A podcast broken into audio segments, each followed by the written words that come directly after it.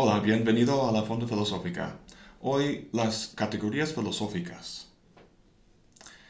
En mi video sobre Saussure dije que quería hablar de la semiótica de Peirce, pero que sería bueno hablar de la semiología de Saussure primero para ver cómo el planteamiento de Peirce se distingue. Con eso ya hecho, me puse a elaborar el video sobre la semiótica de Peirce y me di cuenta que para realmente entender su teoría de los signos hay que entender su sistema de categorías. Eso suele pasar con el pensamiento de los grandes filósofos. Hablar de un tema requiere cierto conocimiento de otro tema. Un sistema o esquema categorial no es muy popular hoy en día. De hecho, Peirce es miembro de un grupo muy selecto de filósofos que han tratado este tema. Aristóteles y Kant, y también los estoicos y Hegel en cierto sentido. Bueno, pues, ¿qué es una categoría filosófica y qué importancia tiene pensar en ella? La palabra categoría viene de la palabra griega categoría, que significa acusación. Nosotros usamos el verbo acusar en contextos de ilegalidad o inmoralidad. Por ejemplo, el político fue acusado de robo. Pero filosóficamente lo que estamos haciendo es que estamos predicando al político la cualidad de ser ladrón. Si decimos, este animal es un gran danés, predicamos la cualidad de ser un gran danés a ese animal. Ahora, este predicado gran danés constituye una clase porque hay muchos animales individuales en el mundo que son grandaneses, y todos forman un grupo o clase, la clase de los grandaneses. Además de esta clase hay otras, por ejemplo la de los labradores, los chihuahua, los pastores, etc. No solo los individuos pueden pertenecer a una clase, sino las clases mismas pueden. Sabemos que todas esas clases son miembros de la clase de los perros. ¿Y esta clase es miembro de clases incluso superiores? Claro, los carnívoros, luego los mamíferos, luego los animales. Las clases superiores en la lista son más abarcadoras que las inferiores. Ahora, Aristóteles pregunta hasta dónde llega esta cadena de clases. ¿Hay una que incluye a todo? Sí, es la sustancia. La sustancia no pertenece a ninguna clase superior y por tanto es una categoría, al menos para Aristóteles. Pero no decimos de las cosas solo que sean sustancias. Hay otros predicados muy amplios que sirven de categorías. Tomemos este hombre como ejemplo de una sustancia. Podemos predicarle una cantidad, por ejemplo, mide 1,75. Predicarle una cualidad, es medio panzón. También una relación, pesa el doble que su hijo. Hay más categorías en su lista, pero estas son las principales. Las categorías entonces son conceptos muy generales y abstractos constituyen las formas básicas en las que podemos caracterizar la realidad. En Aristóteles al menos, las categorías no son solo epistemológicas, es decir, no se refieren solo a la manera en que nosotros dividimos el mundo con el lenguaje, sino que son ontológicas también. Las superclases que las categorías componen son reales y no meramente conceptos en nuestra cabeza. Un sistema categorial es importante entonces porque es una caracterización de la realidad en su totalidad. Con las categorías podemos tratar cualquier objeto del pensamiento o de la experiencia. En los dos mil años después de la muerte de Aristóteles, no hubo otro planteamiento serio sobre las categorías filosóficas hasta llegar a Kant en el siglo XVIII. Dada su célebre revolución copernicana, donde para conocer el mundo el hombre no se conforma a la naturaleza del mundo, sino que el mundo se conforma a nuestra manera de saber, Kant tenía que tener clara la naturaleza del aporte que el hombre hace al conocimiento. El aporte consiste en la actividad de dos facultades, la sensibilidad y el entendimiento. Por un lado, intuimos objetos en las formas puras del espacio y el tiempo, y por otro lado, juzgamos esas intuiciones al aplicarles conceptos. Esos conceptos no son como los de perro o blanco. Estos últimos son conceptos empíricos. Los que emplea el entendimiento tienen que ser puros. Conceptos puros en Kant no son más que categorías, precisamente porque su aplicación conduce a un conocimiento universal y necesario. ¿Cuáles son estos conceptos puros? Apoyándose en la lógica aristotélica, Kant derivó una lista de cuatro conceptos muy básicos involucrados en cualquier juicio que hagamos. Son cantidad, cualidad, relación y modalidad. Bajo cada uno de esos conceptos hay tres posibilidades que pueden escogerse, como vemos aquí en esta tabla. Cualquier juicio se compone o se caracteriza por una de las posibilidades de cada columna.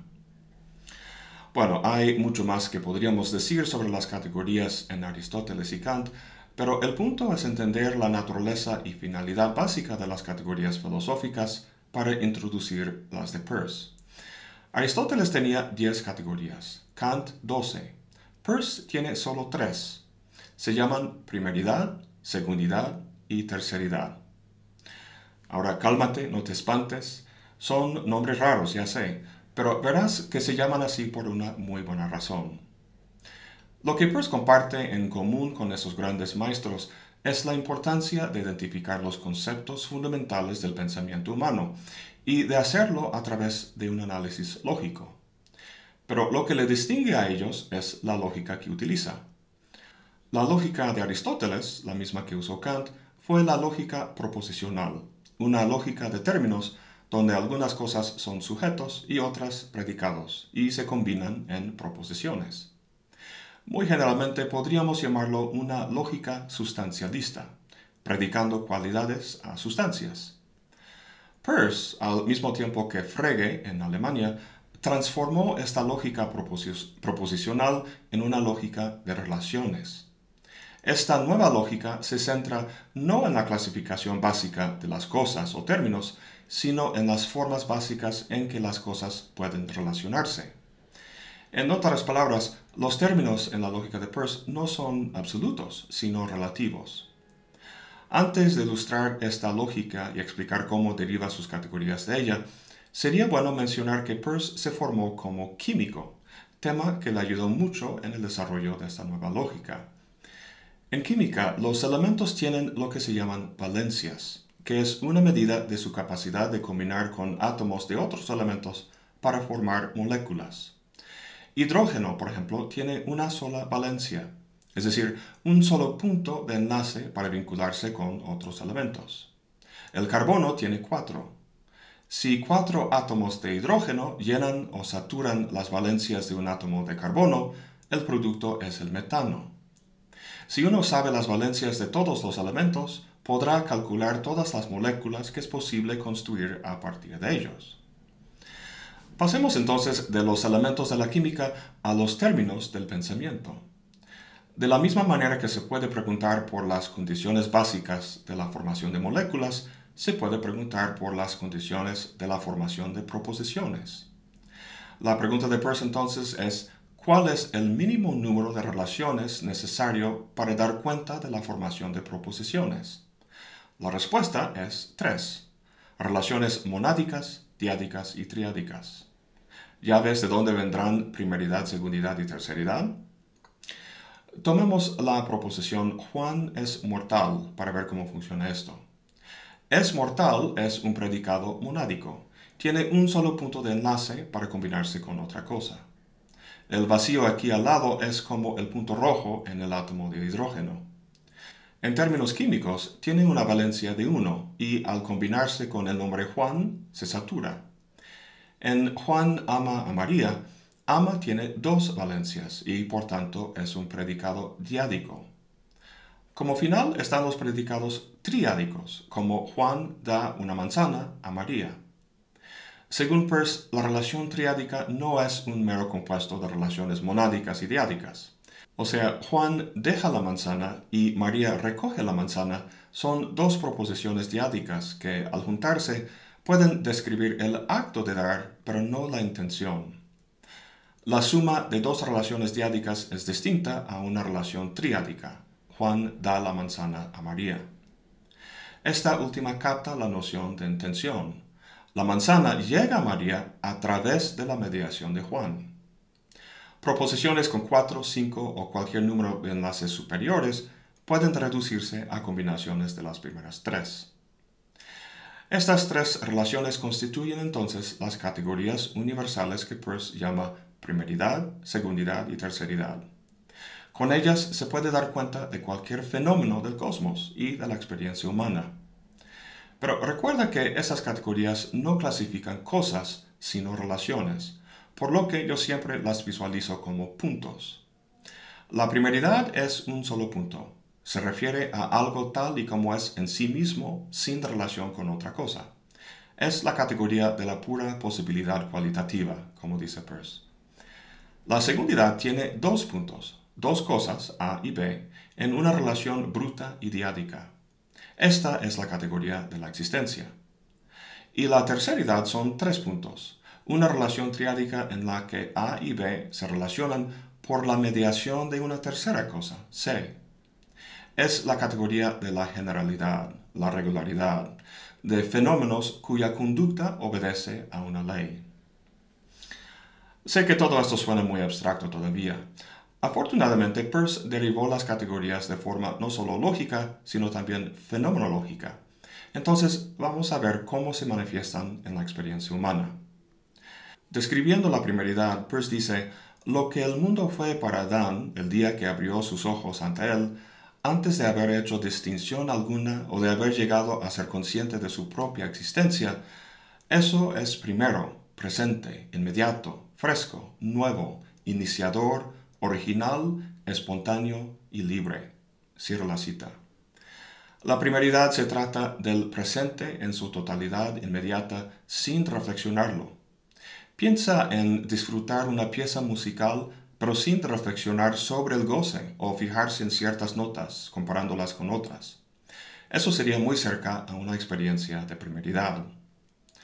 La segundidad es diádica y por tanto existencial y fáctica. Se trata de fenómenos singulares y brutos. Imagínate caminando sobre la banqueta, absorbido con tus pensamientos, cuando de repente chocas contra un poste de luz que no habías visto. En el momento del choque, tu cuerpo y el poste se encuentran en una relación diádica entre sí. Lo que manifiesta el carácter principal de la segundidad, en este ejemplo, es la relación de esfuerzo y resistencia entre tu cuerpo y el poste. Podemos utilizar el análisis psicogenético de Freud para ilustrar la primeridad y la segundidad. En El malestar de la cultura, Freud habla del sentimiento oceánico, frase que según él muchos usan para describir el sentido religioso. Freud relaciona este sentimiento con la experiencia del bebé al pecho de su madre, en la que hay una sensación holística de unión y totalidad. El bebé está en una condición de primeridad ya que aún no ha aprendido a distinguir su ser de la del mundo circundante. Pero pronto llega una de las principales lecciones de la vida, cuando la madre quita el bebé de su pecho. Un primero, es decir, la experiencia inicial del bebé, choca contra un segundo, el estar despegado del pecho, ejemplo de la bruta realidad indiferente del mundo. Al chocar el uno contra el otro, se da la, reacción característica de la segundidad y por consiguiente el bebé grita con dolor al experimentar su particularidad. Freud dice que es en experiencias de este tipo que la psique del bebé, inicialmente entera y no diferenciada, empieza a diferenciarse y a formar lo que será el ego. Como dice Peirce, en la juventud el mundo es fresco y parecemos libres pero la limitación, el conflicto, la coacción y en general la segundidad constituyen la enseñanza de la experiencia. Cierro la cita.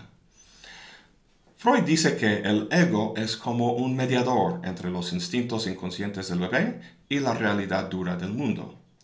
Esta idea de mediación es la característica principal de la terceridad.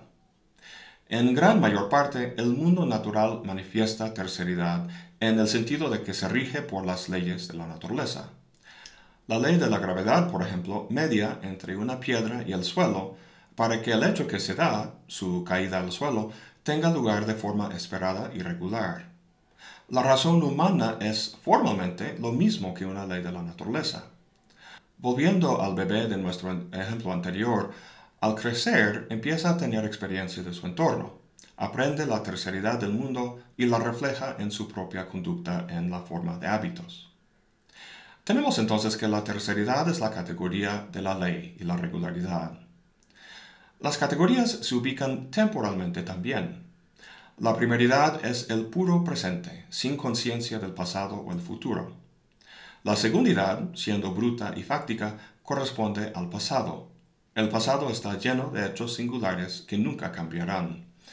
Y la terceridad concierne al futuro, ya que una ley o un hábito jamás se agota o se manifiesta en un momento dado, sino que establece siempre lo que pasará. Si suelto la piedra, caerá al suelo. Un último dato importante es que las categorías guardan cierta jerarquía entre sí. Están arregladas de forma ordinal, no cardinal. Es decir, no es 1, 2, 3, sino primero, segundo, tercero. Primeridad, segundidad, terceridad. Esto quiere decir que la primeridad es primero. Lógicamente puede haber fenómenos de primeridad sin las otras dos categorías. La segundidad es segundo, es decir, puede haber fenómenos brutos y singulares sin que manifiestan la regularidad de la terceridad, pero forzosamente tienen que encarnar la primeridad, es decir, alguna cualidad. Y la terceridad es tercero. Cualquier fenómeno que manifiesta terceridad tiene que encarnar aspectos de las primeras dos categorías. En otras palabras, no puede haber mentalidad, es decir, terceridad, sin que esté encarnada en algo físico, un cuerpo, y sin manifestar cualidades. En pocas palabras, significa que no puede haber espíritus o ideas platónicas flotando por ahí en sí mismos. Bueno, hemos hablado de las categorías de Peirce porque van a incidir en nuestro examen de su semiótica. Como veremos, la relación entre los elementos del signo y la dinámica de la semiosis se rige por la naturaleza de las categorías. De momento pongo aquí una tabla en la que puedes apreciar cómo se manifiestan las categorías en las diversas ramas del pensamiento de Peirce. Bueno, eso es todo por hoy. Gracias por acompañarme. Hasta la próxima y buen provecho.